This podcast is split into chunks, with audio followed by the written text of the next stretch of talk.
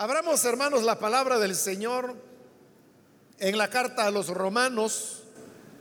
Busquemos el capítulo número uno. Los días miércoles estamos iniciando el estudio de la carta a los romanos. Todavía estamos en el capítulo 1 y vamos a leer los versículos que continúan en este recorrido que estamos haciendo por esta carta. Dice la palabra de Dios en Romanos capítulo 1, versículo 28 en adelante. Además, como estimaron que no valía la pena tomar en cuenta el conocimiento de Dios, Él a su vez los entregó a la depravación mental para que hicieran lo que no debían hacer. Se han llenado de toda clase de maldad, perversidad, avaricia y depravación. Están repletos de envidia, homicidios, disensiones, engaño y malicia. Son chismosos, calumniadores, enemigos de Dios, insolentes, soberbios y arrogantes. Se ingenian maldades, se rebelan contra sus padres, son insensatos, desleales, insensibles, despiadados. Saben bien que según el justo decreto de Dios, quienes practican tales cosas merecen la muerte. Sin embargo, no solo siguen practicándolas, sino que incluso aprueban a quienes las practican. Amén. Hasta ahí dejamos la lectura. Pueden tomar sus asientos, por favor, hermanos.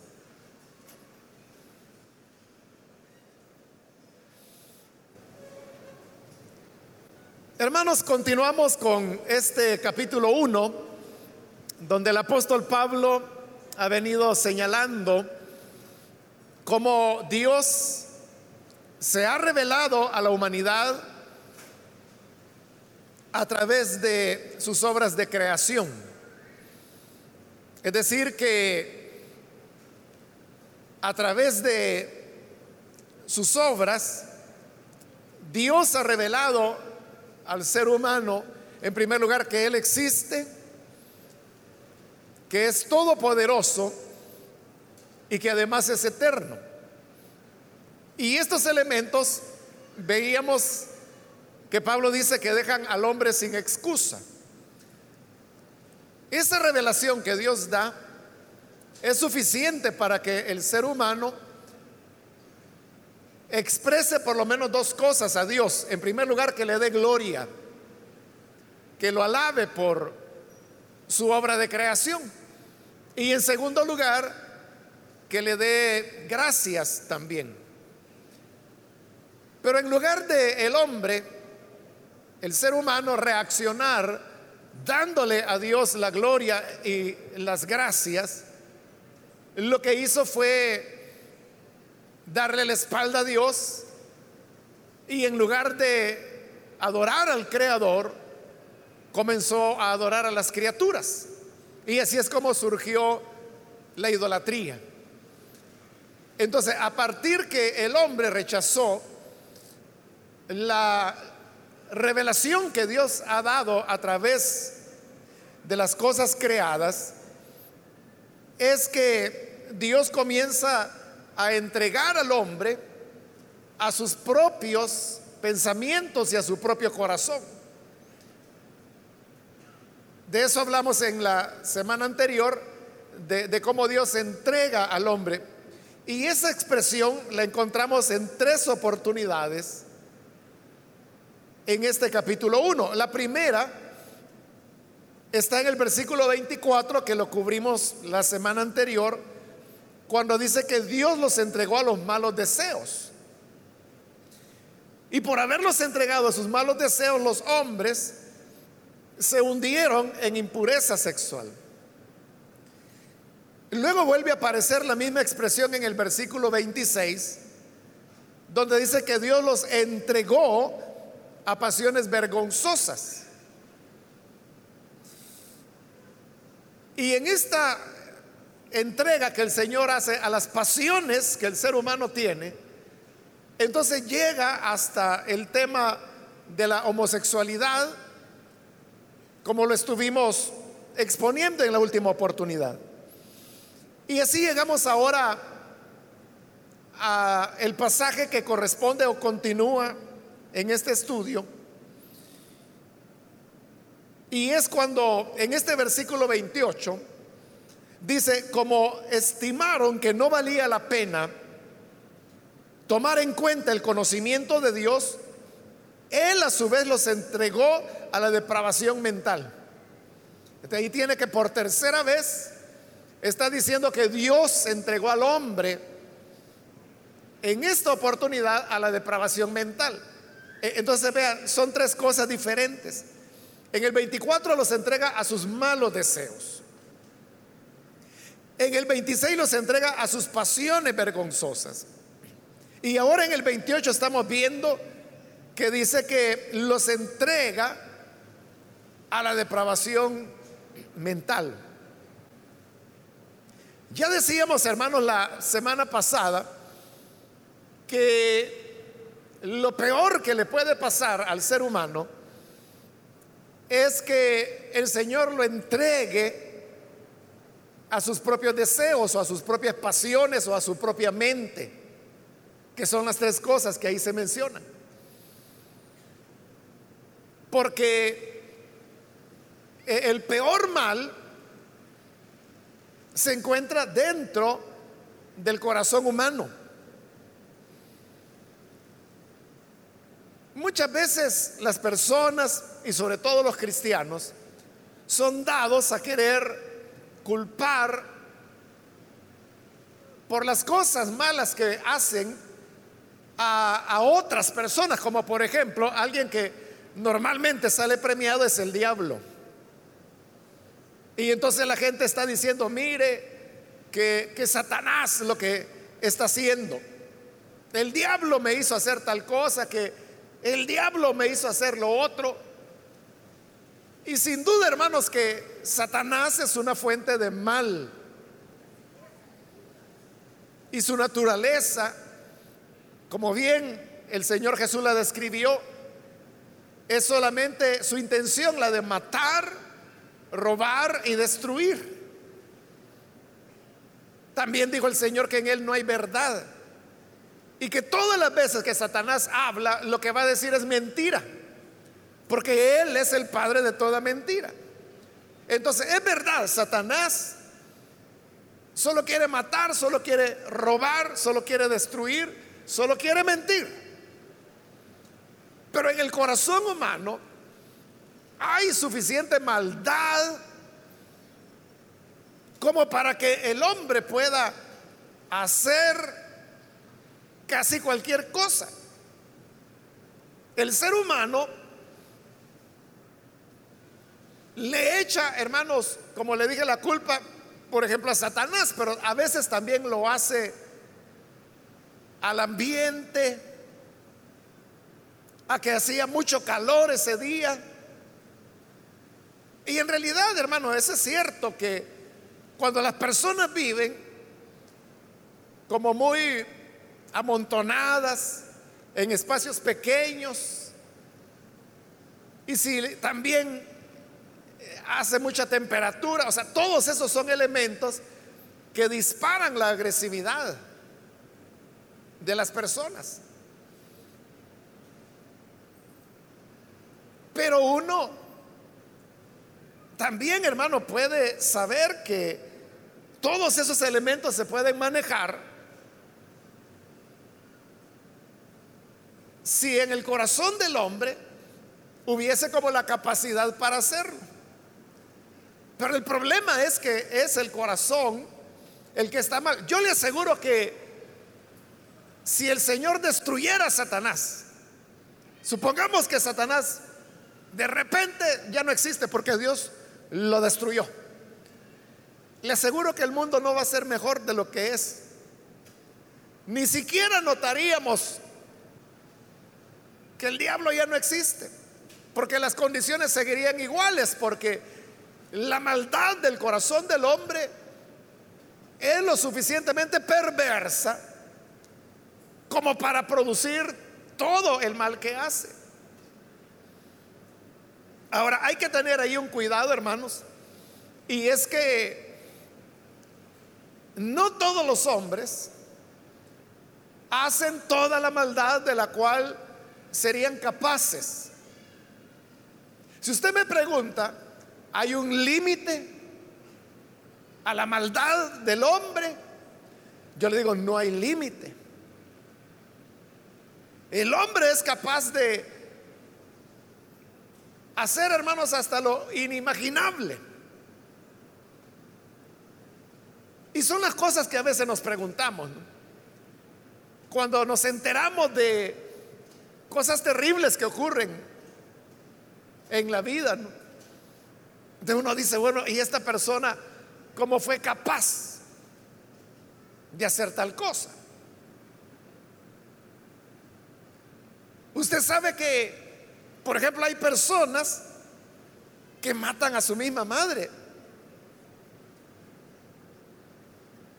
Eso es lo que se llama el matricidio, que por cierto se menciona en la carta de Tito.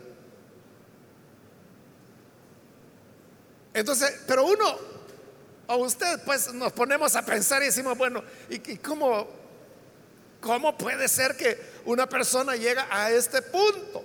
Bueno, no solo puede llegar ahí, puede, hermano, caer en situaciones peores todavía.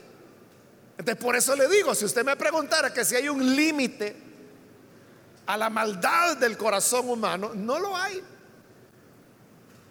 El hombre es capaz de hacer lo peor de lo peor. Pero hay que marcar una diferencia. Y es que no todos los hombres hacen todo el mal que pudieran hacer. Porque eso sería terrible que todos los hombres desarrollaran todo el mal del cual son capaces. Este mundo sería horroroso, hermano, sería un infierno. Entonces hay hombres que son capaces de hacer, como le dije, mal ilimitado. Pero estos hombres, los seres humanos, no hacen todo el mal que pudieran hacer. Por ejemplo, aquí hay una lista de 21 pecados que Pablo menciona. Entonces dice que los hombres se llenaron de, maldad, de perversidad, de avaricia, de depravación, de envidia, de homicidios, de disensiones. Es una lista de 21. Y yo le aseguro, hermanos, de que todos conocemos a alguna persona que su característica principal es alguna de estas. Por ejemplo, dice, lleno de maldad. Quizás todos conocemos a alguien que es malvado o malvada. Igual, el siguiente pecado que menciona es que dice perversidad. Igual todos conocemos a alguien que es perverso. Luego habla de la avaricia. Igual podemos conocer personas que su avaricia lo lleva a una ambición terrible. Después de la avaricia, menciona la depravación. Quizás todos conocemos a alguna persona depravada. Luego habla de envidia. ¿Conoce usted a alguien que sea envidioso? Luego dice homicidios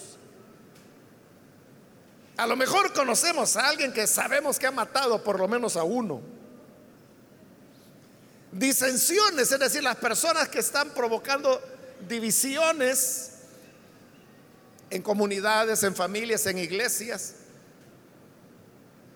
Bueno, ahí conocemos también esa clase de gente. Ahora, lo que le quiero decir es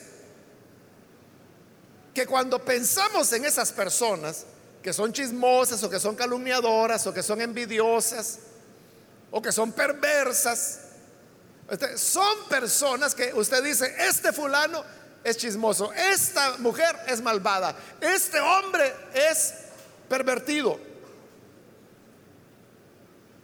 Pero difícilmente vamos a encontrar a un hombre que sea todo esto al mismo tiempo. O sea, que sea todas estas cosas.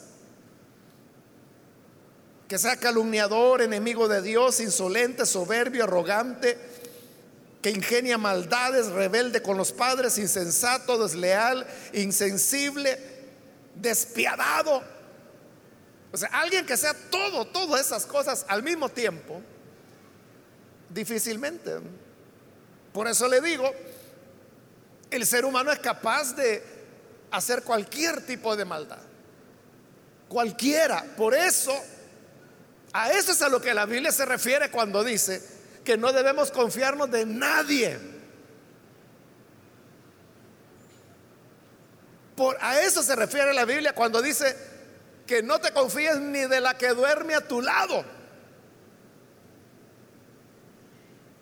¿Por qué razón?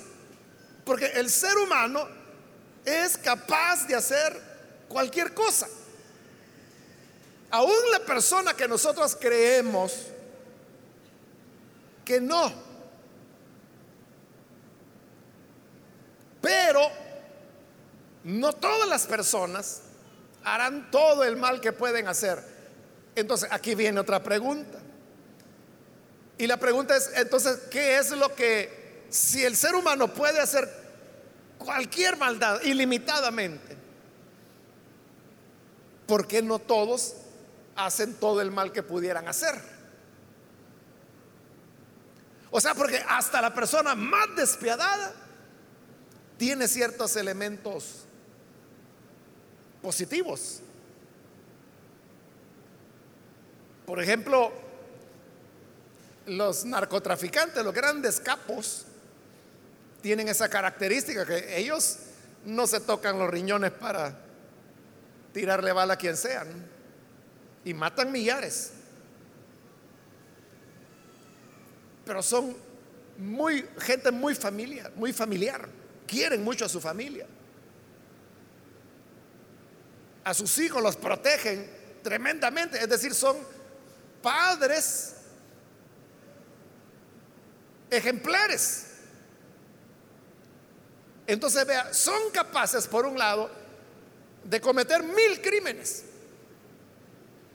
y de hacerse multimillonarios perdiendo a jóvenes y niños por la droga que ellos mismos están moviendo. Desde ese lado, uno diría, bueno, son reprobados, son personas terribles, pero en sus hogares son modelo.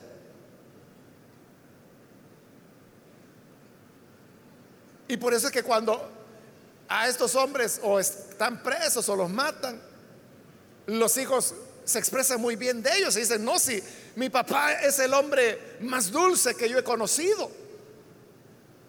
No es cierto lo que dicen de mi papá, porque mi papá fue un hombre tierno, que nos dedicó tiempo, nos amó mucho. Y los hijos tienen razón en expresarse así de sus padres, porque es el lado que les conocieron. El otro no lo conocen.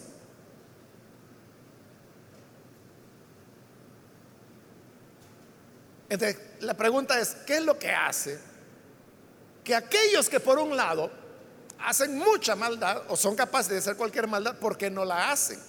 ¿O por qué si son malos en este sentido, en otro sentido no lo son?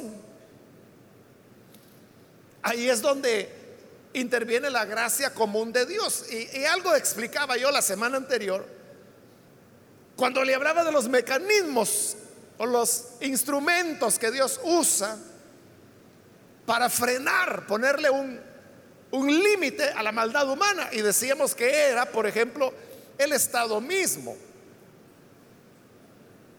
Lo que dice esta carta a los romanos, pero más adelante que dice que el magistrado para eso tiene la espada, para castigar al malo y recompensar al bueno. Este, por ejemplo, eso es algo que detiene a muchos de hacer el mal. En otros casos, también Dios puede utilizar, dijimos la vez pasada, el trabajo es un medio que él usa para frenar el pecado.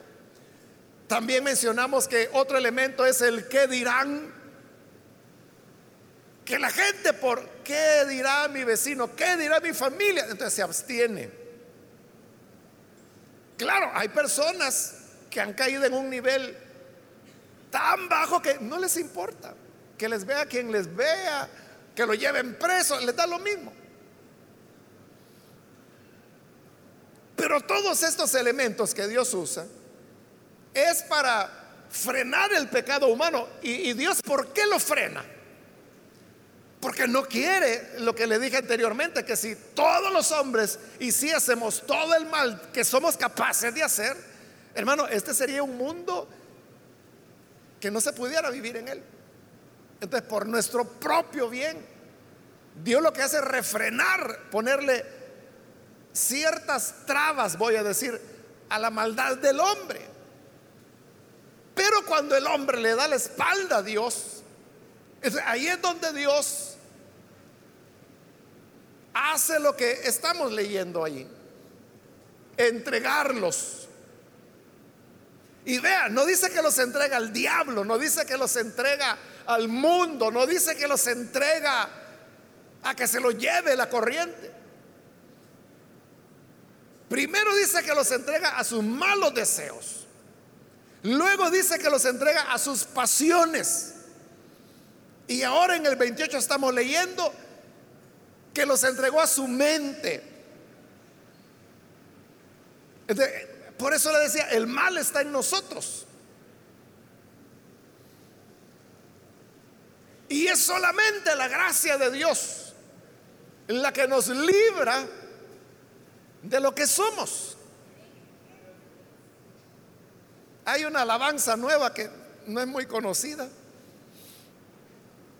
Y un día la estaba yo escuchando, yo ya la había oído, pero yo no me había puesto a pensar en el, en el título de este canto. Y sí había oído la letra, pero no, no, no había, no me había puesto a pensar en eso. Pero el título lo dice todo. Este, canto se llama Sálvame de mí. Sálvame de mí. Pero esa es una realidad, hermanos. O sea, lo peor que puede ocurrir es que caigamos en nuestras propias manos en nuestros propios pensamientos, en nuestras propias pasiones, en nuestra propia mente. Eso sería lo peor, peor a que el diablo lo revuelque, porque solo lo va a revolcar una vez, ahí se soba y sigue caminando. Pero si Dios lo entrega a sus pensamientos, ¿cómo se libra de sus pensamientos? Por eso es que más adelante en esta misma carta, Pablo va a exclamar, miserable de mí, ¿quién me librará de este cuerpo de muerte? En Romanos capítulo 7.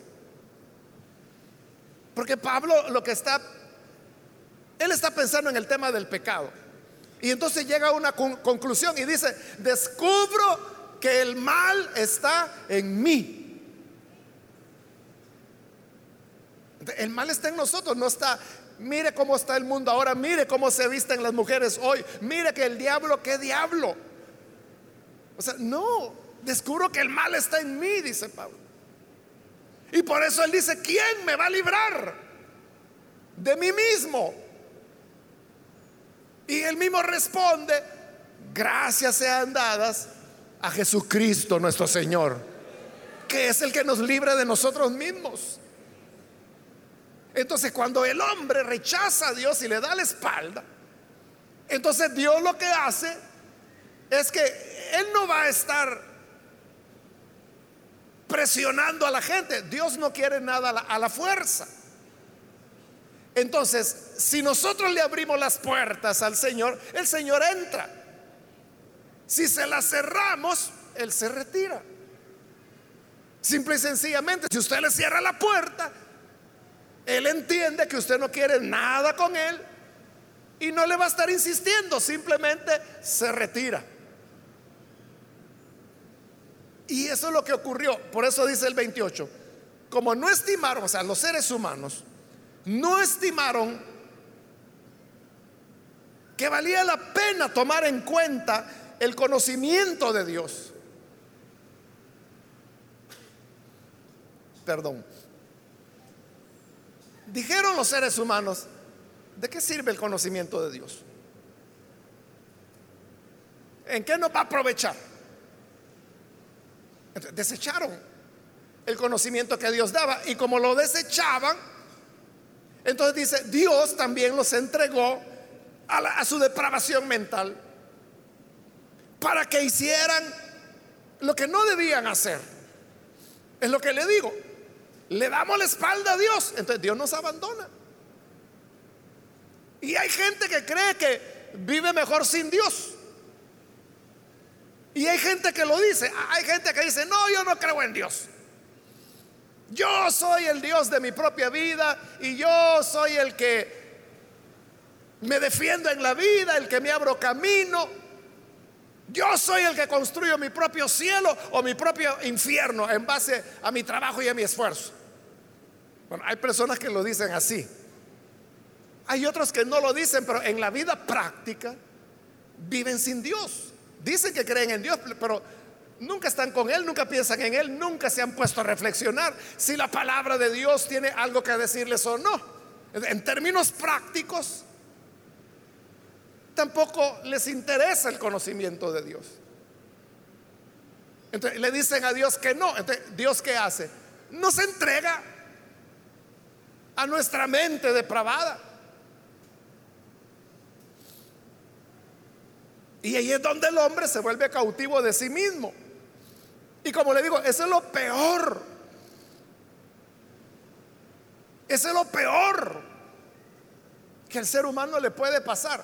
Lo peor que le puede ocurrir al ser humano es que tenga libertad para hacer lo que quiere hacer. Hay gente que así lo ve como un tema de libertad. Entonces dice, no, no, yo no quiero que ningún pastor me esté diciendo lo que tengo que hacer en la vida, lo que es bueno, lo que es malo. La Biblia es un libro viejo que yo no me voy a regir en base a eso. Estas personas que piensan así están desechando el conocimiento de Dios. Entonces viene Dios y los entrega a sus propios pensamientos. Y, la gente tiene sus propios pensamientos, pero el problema es que estos pensamientos dice que son de una mente depravada. E, en el griego la palabra que ahí se ha traducido como depravada, lo que significa es que, que no pasó la prueba. Y era una expresión que se utilizaba para las monedas, es decir, para saber si una moneda tenía valor o no. Al hablar de monedas, hermanos, nosotros inmediatamente pensamos en esas piececitas metálicas, circulares, planas que hay hoy en día. O sea, pero eso que hoy llamamos moneda, en la época de Pablo no era así. Las monedas eran pedazos podía ser de plata, podía ser de cobre, y eso es lo que le daba el valor a la moneda. El valor que la moneda tiene hoy en día es simbólico. Porque yo le digo esto, tome un billete de un dólar y tome un billete de 100 dólares. Mida eh, el largo, el ancho, y usted verá que es el mismo papel, es el mismo tamaño. Usan los mismos procedimientos, las mismas tintas. Es un papel especial, le llaman papel moneda, que no lo venden en ningún lugar porque es fabricado solamente para los bancos centrales de los diferentes países. O sea, está restringido. Pero entonces, ¿cuál es la diferencia? ¿Por qué este trozo de papel vale un dólar y este otro trozo de papel vale 100 dólares? ¿Por qué vale 100 veces más? Si es el mismo papel, el mismo ancho, el mismo largo, el mismo grosor, ¿qué hace la diferencia? Lo que tiene impreso, que en uno le pusieron uno y en el otro le pusieron 100. Nosotros no los vamos a ver, hermanos. Pero le cuento que hay billetes de mil dólares, de diez mil dólares, hay billetes de un millón de dólares, hay billetes de diez millones de dólares. Y usted dice, ¿y yo por qué nunca he visto uno? Porque no es millonario.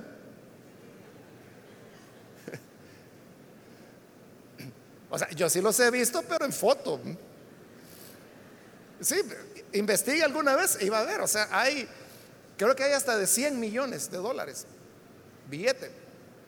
Creo, no, no estoy seguro, pero son cantidades así. Que por cierto, esos billetes, digamos de un millón de dólares para arriba, son muy controlados. O sea, porque esos son los billetes soñados, por ejemplo, para el narcotraficante.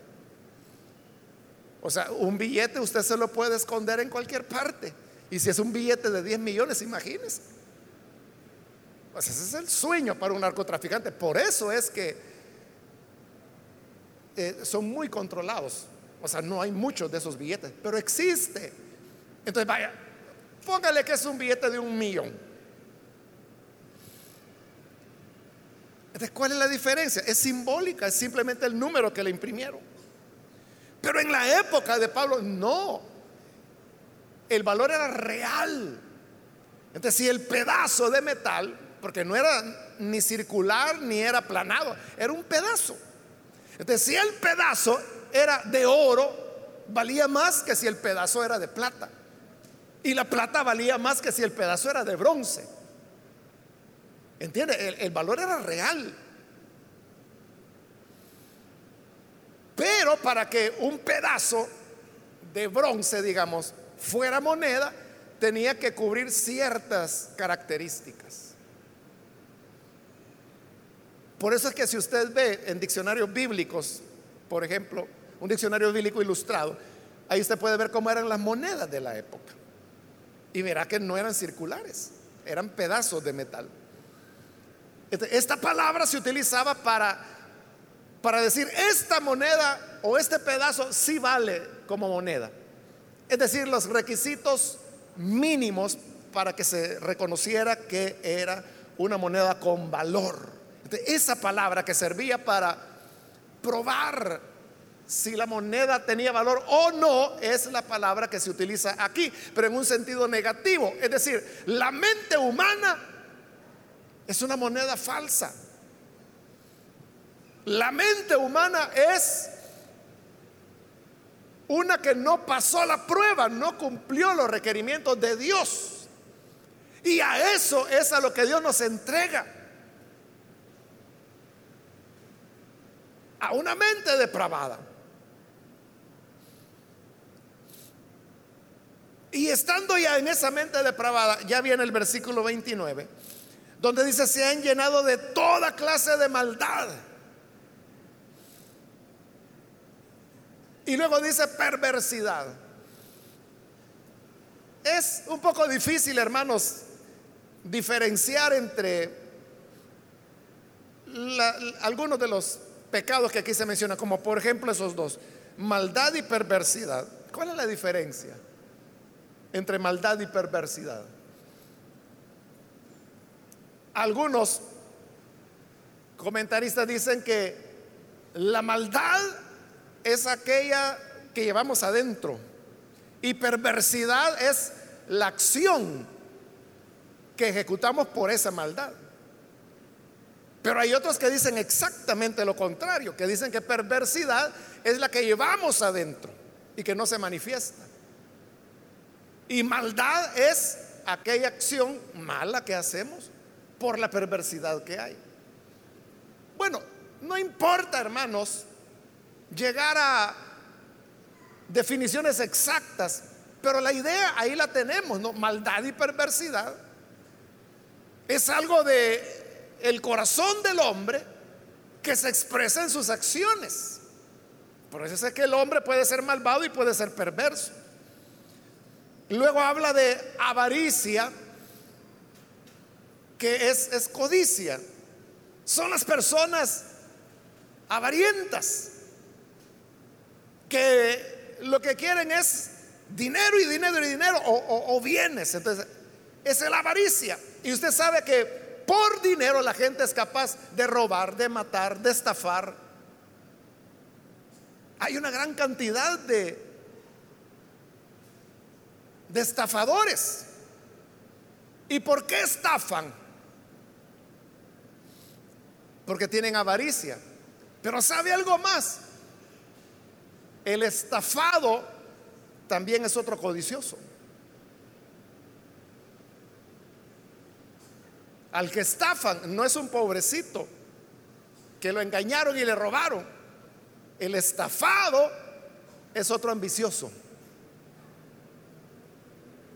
Los dos son ambiciosos, el estafador y el estafado. Es que si la persona no fuera ambiciosa, no lo podrían estafar. Porque no habría manera de hacerlo caer en la trampa.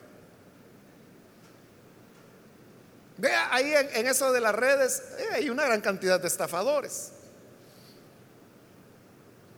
A cada momento, hermanos, están creando perfiles falsos y que le ponen mi foto y, le ponen mi nombre.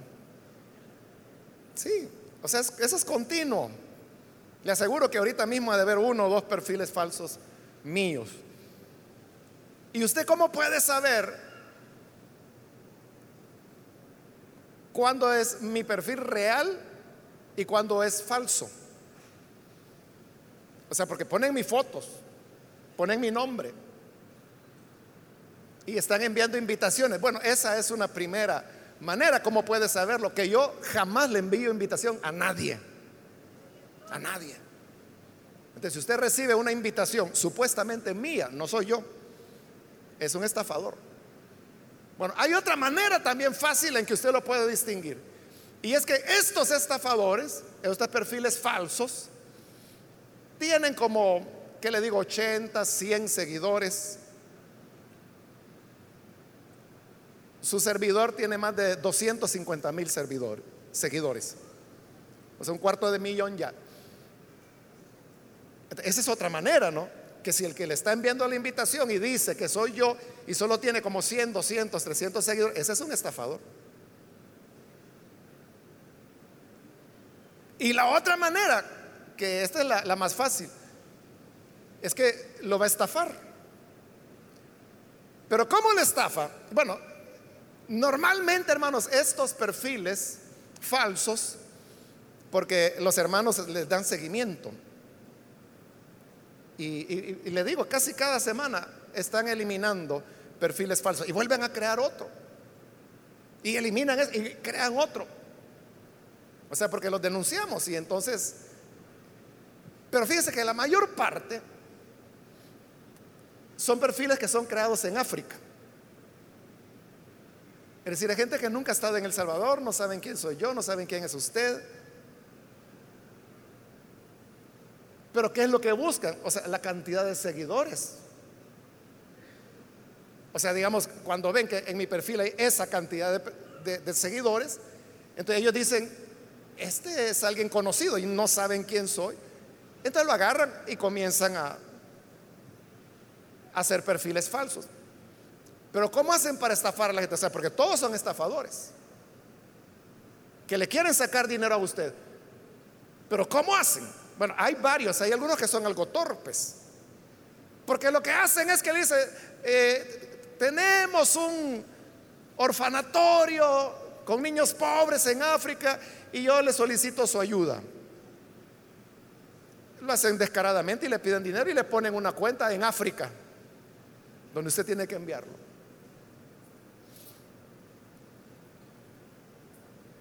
Y hay hermanos que me han preguntado y me dicen, hermano, ¿y usted tiene un orfanatorio en África? No, le digo, ese es un estafador.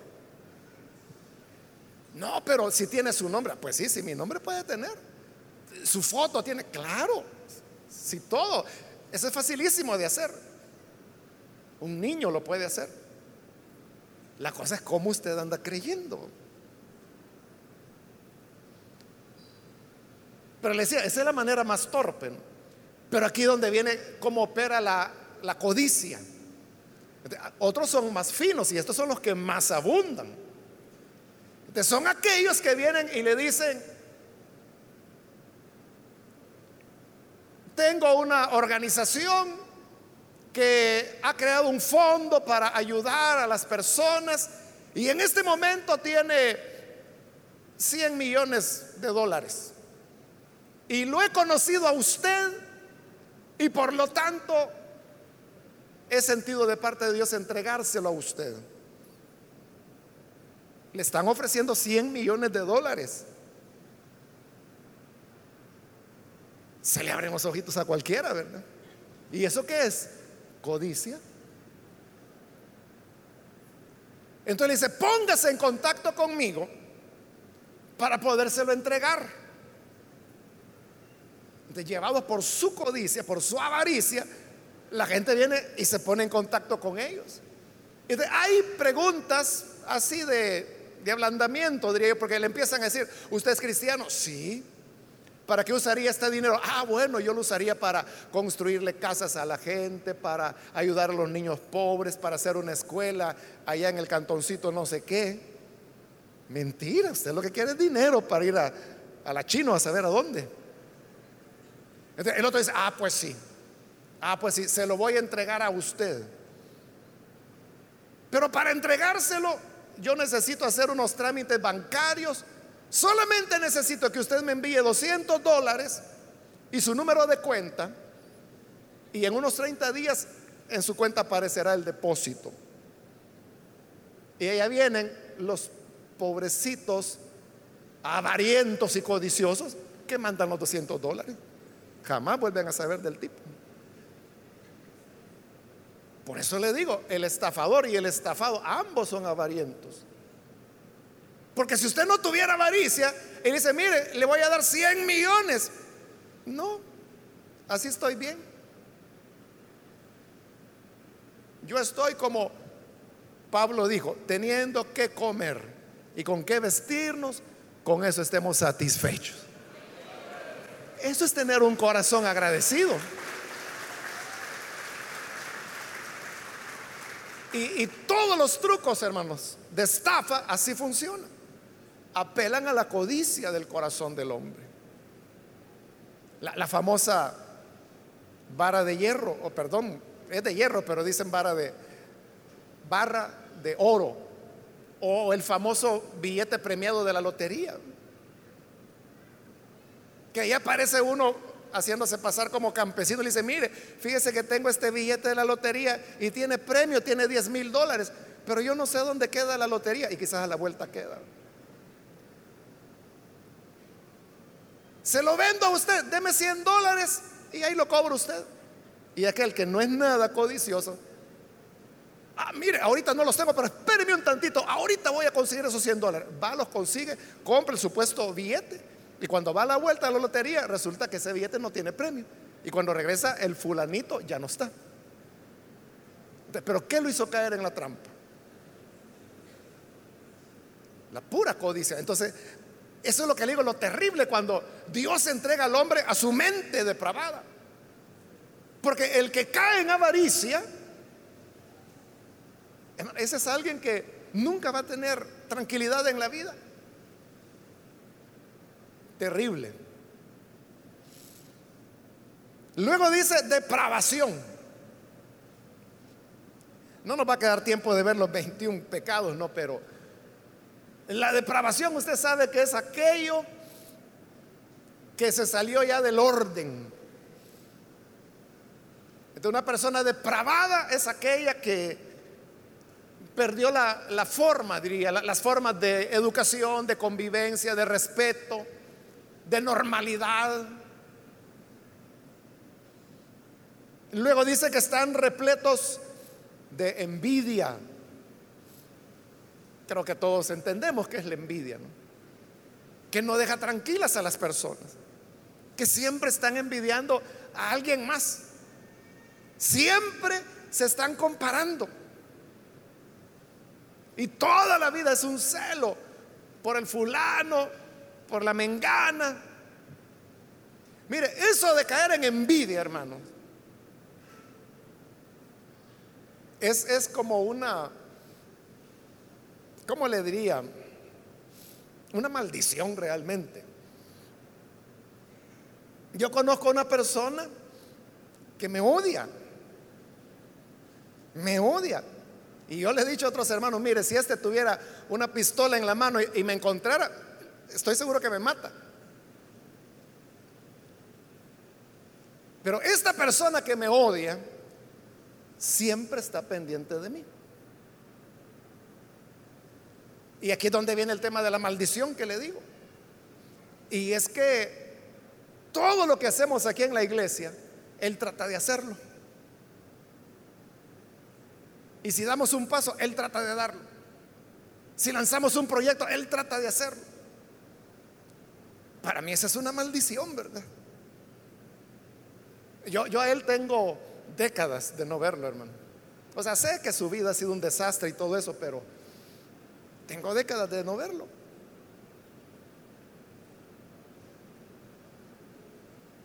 Y qué triste por él, ¿verdad? Porque la envidia hace eso, que la persona quiere estar como a la altura del otro y que quiere hacer lo que el otro hace. O sea, pero eso es terrible. O sea, que a la persona que usted odia, usted quiere ser como él. Imagínese. Parece absurdo, pero por eso es que bien dice Pablo que es una mente depravada. Porque es a quien más odia y como y quiere ser como él. Entonces que Dios nos libre de esto, ¿verdad, hermanos? Y que mejor tengamos paz y tranquilidad con lo que Él quiera darle a cada uno. Bueno, después de la envidia, dice homicidios, otra expresión de la maldad humana que no tengo que explicársela. Disensiones que ya adelanté un poquito, que son las personas que todo el tiempo están poniendo gente contra gente. Todo el tiempo andan armando pleito, todo el tiempo andan, o sea, donde está esa persona, ahí va a haber problemas. No por la otra gente, sino que por él o por ella, que anda inventando, que anda poniendo a este contra el otro, al papá contra la hija, etcétera. Luego habla de engaño, que creo que todos entendemos, ¿no? Engañar es mentirle a la gente hacerle pensar cosas que, que no son ciertas. Eso es engañar. Y luego dice malicia. Y ahí cuando habla de malicia se refiere a la maldad. O sea, no es la malicia como nosotros lo usamos, que se mire qué maliciosa esa niña. No en ese sentido, no esa, que sería más bien coquetería. Pero aquí cuando habla de malicia, de lo que está hablando, es, de maldad. Entonces la mente humana lleva al hombre a todo esto. Dice luego, son chismosos. Y luego ya en el 30 menciona calumniadores. ¿cuál es la diferencia entre chismoso y calumniador? Chismoso es el que no es prudente y lo comenta todo. Lo que dice es verdad. Pero lo que ocurre es que el respeto debe llevarnos a nosotros a ser prudentes. Entonces, por ejemplo, si un hermano o una hermana viene y, me cuenta y me dice, fíjese que yo tengo este problema, y me cuenta algo personal, y yo vengo y lo divulgo a otras personas, eso es chisme. Porque lo que estoy diciendo es verdad, pero estoy rompiendo esa confianza que la persona me ha dado y estoy dando a conocer algo que le corresponde a esa persona solamente. Y que con confianza me lo dijo a mí. El chisme es el hablar más de la cuenta, el no ser prudentes, el no guardar los secretos de las personas. Hay gente que no puede hacerlo y esa es maldad, es mente depravada. Ahora, la calumnia, el calumniador, ese es el que también hace chisme, pero con mentiras. Ese es el que inventa ya. El, que dice, fíjese que la mengana, esto, esto, esto y esto. Y no es cierto, esa es una calumnia. También parte de la mente depravada del hombre. Siempre en el versículo 30 dice, enemigos de Dios. Porque hay personas que de manera gratuita se vuelven enemigos de Dios. Odian a Dios, odian la Biblia, odian las iglesias, odian a los cristianos. Entonces lo ven a los creyentes como bobos. Hoy se, han, se ha hecho de moda la, la palabra borregos, entonces dice son borregos que hacen con ellos lo que quieren hacer y enemigos de Dios producto de una mente depravada. Insolentes, soberbios y arrogantes. Igual, ¿verdad? Un poco difícil distinguir o, dar las diferencias entre insolente, soberbio, arrogante. Pero sea cual sea, hermanos, la definición, uno entiende que lo que está en el fondo es orgullo. Porque el orgullo es el que hace que la gente sea insolente o que sea arrogante o que sea soberbia. Luego la parte final del 30 dice, se ingenian maldades. O sea, hay gente que está, hermanos, usando la cabeza para inventar maldades. O sea, no les basta con las maldades ya existentes y habidas por haber, que está siempre inventando maldades. Por eso, hermanos, es que se dice que de todo invento de la ciencia, el hombre inmediatamente busca la manera de usarlo para el mal. Se descubrió la radiación que puede generar energía de manera infinita en nuestro planeta. Y relativamente barata. Inmediatamente el hombre inventó la bomba atómica. Se inventó la cámara fotográfica, inmediatamente inventó el hombre la pornografía.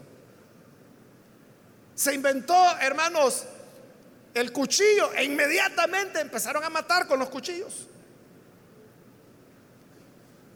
esa, ese uso de, de la mente, esa es una mente depravada que está inventando males. Se inventó el Internet y empezaron estafas, mentiras, engaños, robo de identidades, robo de dinero. O sea, ahí va la maldad. Y le aseguro que cada cosa que se vaya ideando se va a usar para la maldad, porque el hombre es inventor de maldad. Y termina el 30 diciendo que se rebelan contra sus padres. El respeto a los padres era, hermanos, en la época sagrado. Y en nuestra cultura lo fue también. Y digo lo fue porque tristemente hoy se ha perdido eso. Pero todavía, yo creo que hay mucho todavía de ese respeto a los padres. Todavía hay hombres que dicen, ah, no, mi madrecita, nadie me la vaya a tocar. Ese es el respeto hacia los padres que normalmente en, Latinoamérica está enfocado en la madre y no en el padre. A veces en ambos, Pero la mente depravada del hombre puede llevar al humano a colocarse en una posición de rebelión contra sus mismos padres. Recuerde que eso en la ley de Moisés era penado con la muerte. Se consideraba una falta muy grave. Versículo 31 son insensatos. O sea, ya, ya no se necesita ser chiflado para hacer lo que hacen. Insensatos. Desleales. El desleal es el que no tiene lealtad. Desleal es el traidor. Desleal es aquel que ni reconoce la mano que le está dando de comer. Es lo que dice la Biblia, ¿verdad? Que el perro conoce la mano de su amo. Y el amo puede agarrar la carne y dársela con la mano y el perro va a comer la carne, pero nunca le va a morder la mano. Pero el humano, no solo la mano, el codo y todo lo que pueda se va a tragar de la persona. Porque son desleales, insensibles. insensibilidad es que ya la persona no siente nada. No sé si vio esas fotografías de este hombre aquí en Apopa que mató a su esposa delante de sus dos hijas. Él eh, iba a un carro adelante y él no sabía que en el carro de atrás iba un periodista con su cámara y él fotografió terrible, o sea, y salió publicado en el en uno de los principales periódicos del país. Pero entonces, ¿qué, es lo que hace que un hombre mate a la madre de sus hijas delante de ellas, niñas? eso es ser insensible. Bueno, eso por poner un ejemplo reciente, ¿no? Pero usted sabe que aquí en nuestro país hay una insensibilidad hacia la persona humana que se trata mejor a los perros.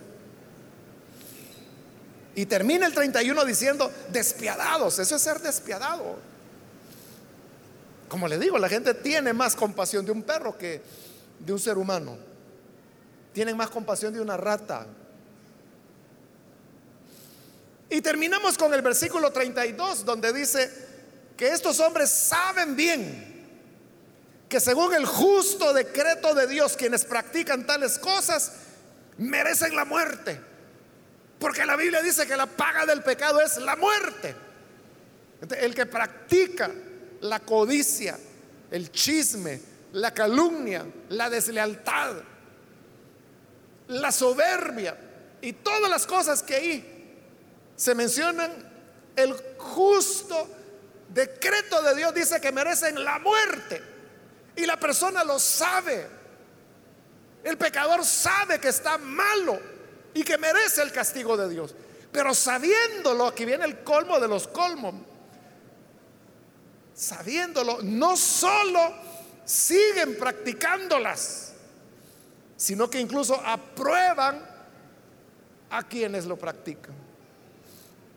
Hay una traducción de la Biblia que a mí me gusta que dice, no solo las hacen, sino que aplauden a los que las hacen, sabiendo que merecen la más solemne condenación de parte de Dios.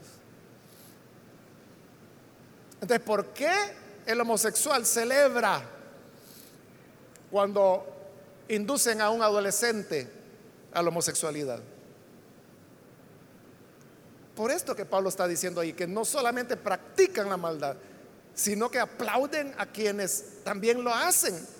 Y aplauden al estafador, aplauden al mentiroso, aplauden al desleal, aplauden al chismoso, aplauden al calumniador, aplauden al depravado, aplauden al perverso.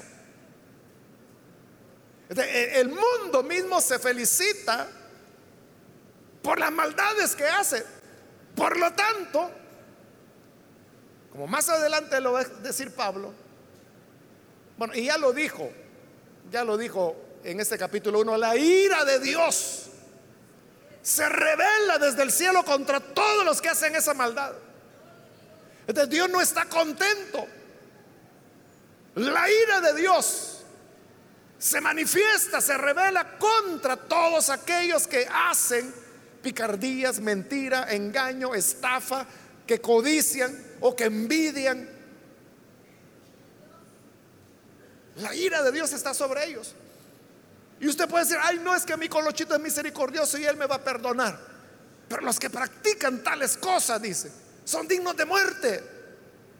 La ira de Dios está sobre ellos. Y es una ira justificada. Porque la gente no puede decir, es que yo no sabía. Porque a través de sus obras de creación Dios ha revelado todo lo que el hombre necesita saber de tal manera que lo deja sin excusa. Y lo va a seguir explicando más adelante.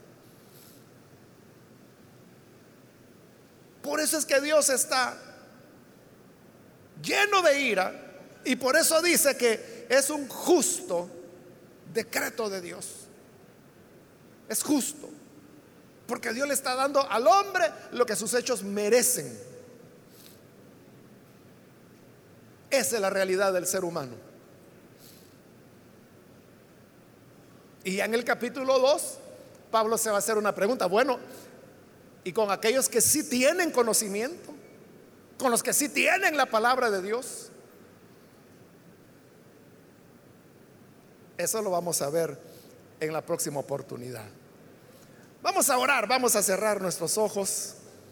Padre, gracias te damos por tu palabra, porque eres bueno y siempre hablas a nuestras vidas. Te agradecemos por esta persona que está acá al frente. Igual, Padre, te pedimos por quienes nos ven por televisión, nos escuchan por radio o ven por internet. Donde quiera, Padre, que se encuentran